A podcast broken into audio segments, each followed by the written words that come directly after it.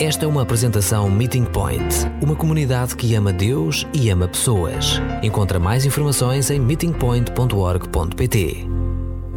Ao longo da carta aos Efésios, Paulo chamou atenção ao mundo cósmico.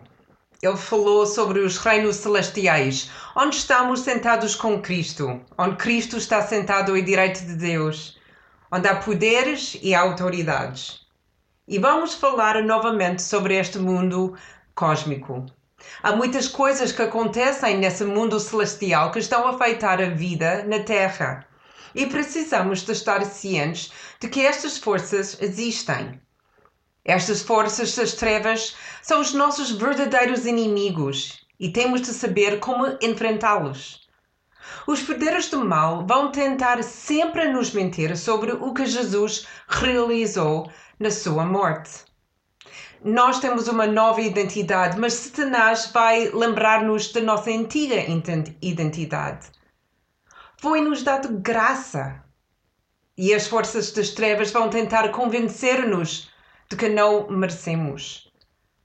Tornamos-nos parte do corpo de Cristo juntos e Satanás vai tentar dividir-nos. Nós vestimos um novo eu, mas Satanás e as trevas vão tentar convencer-nos de como o velho eu era muito melhor. Estamos a trabalhar para deixar os nossos vícios para trás. E o diabo vai lembrar-nos de todos os desejos que já tivemos. Estamos a trabalhar para nos submetermos ao amor em, em todos os nossos relacionamentos. E o diabo vai fazer-nos sentir pisados e enganados para que voltemos a viver por nós mesmos. Esta é uma batalha que vai continuar durante a vida toda e com o velho inimigo que luta injustamente. Paulo ensina-nos quem é o nosso inimigo e como lutar, lutar contra ele. E vamos começar em versículo 10 onde Paulo diz: Sejam fortes no Senhor e confiantes no seu imenso poder. E Emily cantou juntos conosco sobre o seu imenso poder. Porque esta é uma batalha cósmica e não conseguimos combatê-lo sozinhos. Nós não somos fortes suficientes. Temos de nos lembrar que já houve uma batalha e Satanás já perdeu. Ele não é tão poderoso como o autor foi não desta morte e ressurreição de Jesus. Mas ele ainda tem algum poder e, portanto, serve-nos bem lembrar que ele existe. Mas por todo o poder que ele tem, Deus é muito mais poderoso. Então sejam fortes no Senhor. Sabemos a nossa identidade e sabemos a quem temos acesso. Temos acesso à sua força que está no Espírito Santo e nós também temos acesso à sua armadura.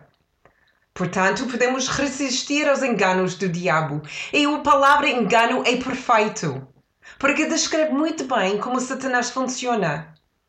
Ele não costuma vir ter conosco como a leão a rugir, mas parece-nos como o servo da luz. É muito enganador. E os enganos dele são difíceis de identificar e muitas vezes culpamos-nos a nós próprios ou a outras pessoas, que é exatamente o que ele quer.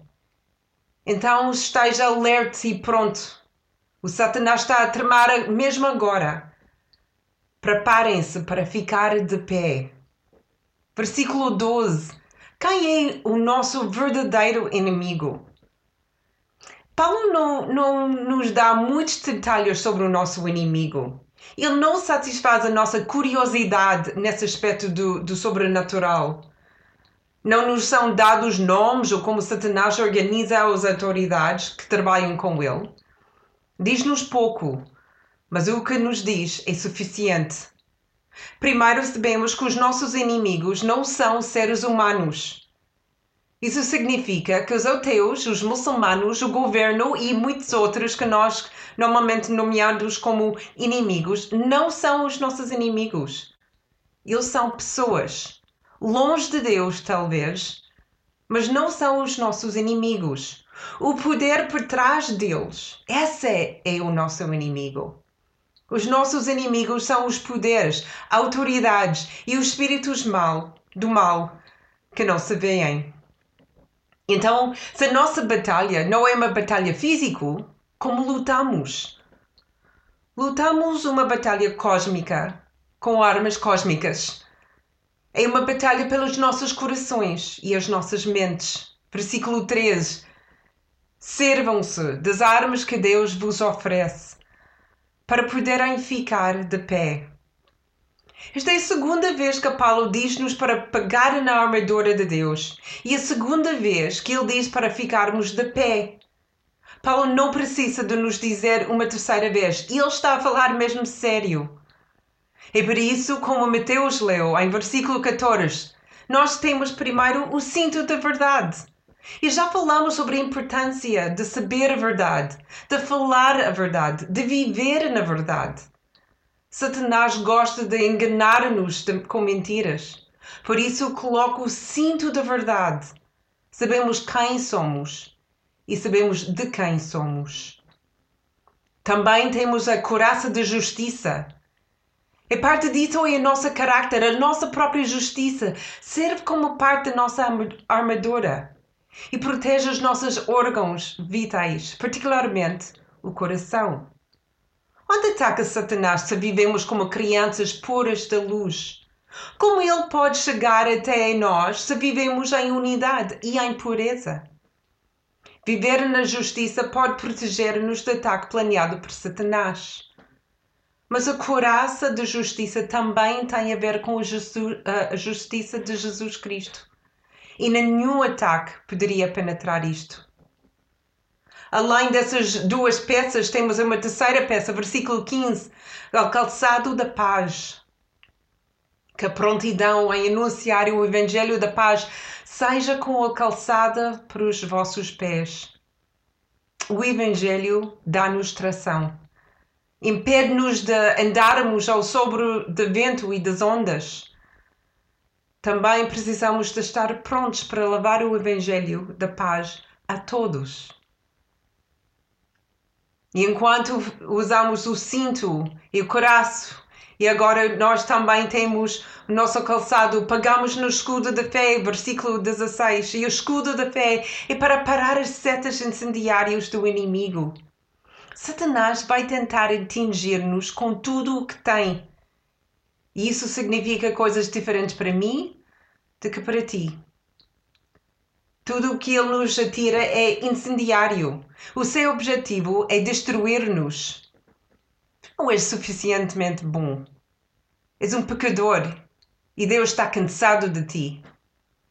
Deus não vai perdoar-te mais. Não há esperança para ti. É a nossa fé em Jesus Cristo que apaga estas setas para que não encontrem, encontrem o caminho até os nossos corações. Temos fé na Sua palavra. Temos fé nas Suas promessas. Por isso, também, versículo 17, temos de pôr a capacete de salvação. Uma das partes mais preciosas e vulneráveis do nosso corpo é a nossa cabeça. E como cristãos é importante proteger as nossas cabeças, ou seja, as nossas mentes. O que estamos a ouvir? A quem estamos a ouvir? O que estamos a dizer a nós mesmos? A capacete de salvação é uma lembrança constante de graça de Deus e da nossa posição em Cristo. Podemos manter a cabeça erguida porque fomos salvos sabemos que no final a nossa salvação será aperfeiçoada. A maioria das batalhas são ganhas primeiro na nossa mente. E então protege a sua cabeça. É perigoso tentar enfrentar Satanás sozinho. Ele é muito forte, persistente e astuto.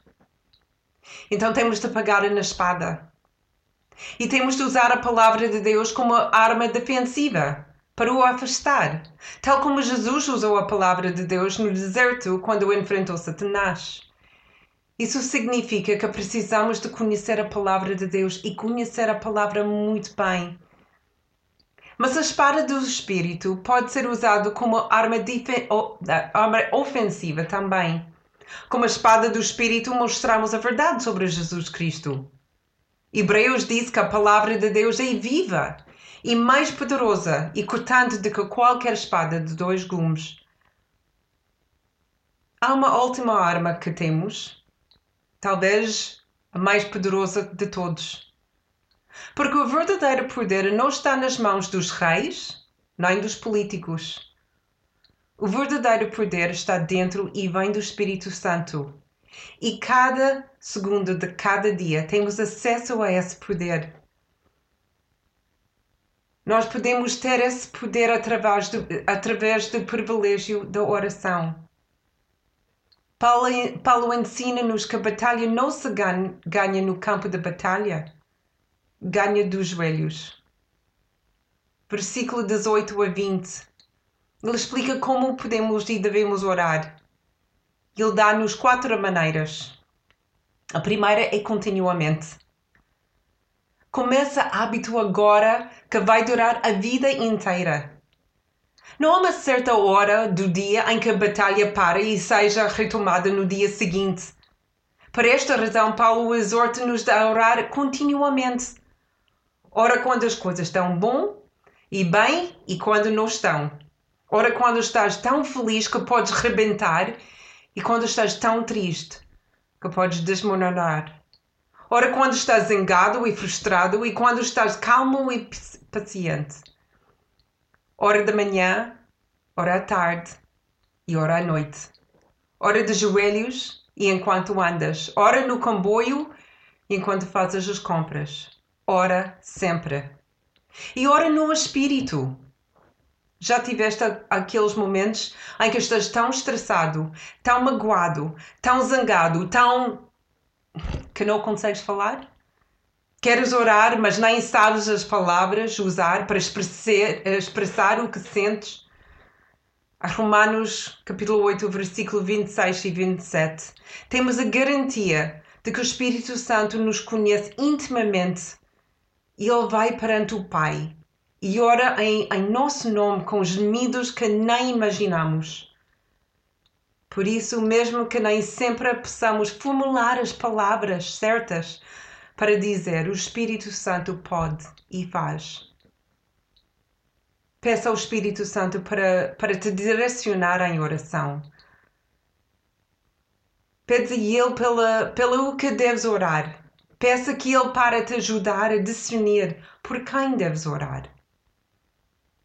E ora com todas as orações e súplicas e nós podemos orar sobre tudo. E há poder nessa oração. Os Salmos mostram-nos como David orou sobre tudo o que estava a acontecer na sua vida. Orou sobre o que via na sua criação. Falou com Deus sobre a sua confusão e as suas frustrações. Gritou maldições sobre os seus inimigos. E pediu auxílio quando tinha medo. David não fez tudo certo na sua vida mas não tentou esconder-se de Deus. É importante que aprendemos não só a orar por, os, por nós mesmos, mas também orar pelos outros. As nossas orações ajudam as pessoas a ter força para continuar a batalha em frentes diferentes. As nossas orações podem abrir portas do ministério, podem trazer liberdade espiritual para dizer o que deve ser dito e pode dar força quando as pessoas têm medo. E a quarta maneira de orar é com perseverança. Lembras da história que Jesus contou da viúva que foi ao juiz pedir justiça e ele ignorou-a? Mas ela continuou a voltar, a voltar, até que um dia o, ju o juiz estava tão farto dela que lhe deu o que ela pediu. Lucas capítulo 8, 18, 1 a 8. Muitas vezes desistimos muito cedo não desistimos com Jesus, como Ele nos diz. Temos de ser persistentes, humildes e submissos, mas persistentes. Agora sabemos quando e como orar. É bom saber por quem devemos orar. E Paulo diz: orem para todos os santos. Toda esta carta é sobre unidade e comunidade. Isso deve ser refletido nas nossas orações também. todos os santos, todos os que chamam Jesus a sua Salvador e o seu Senhor.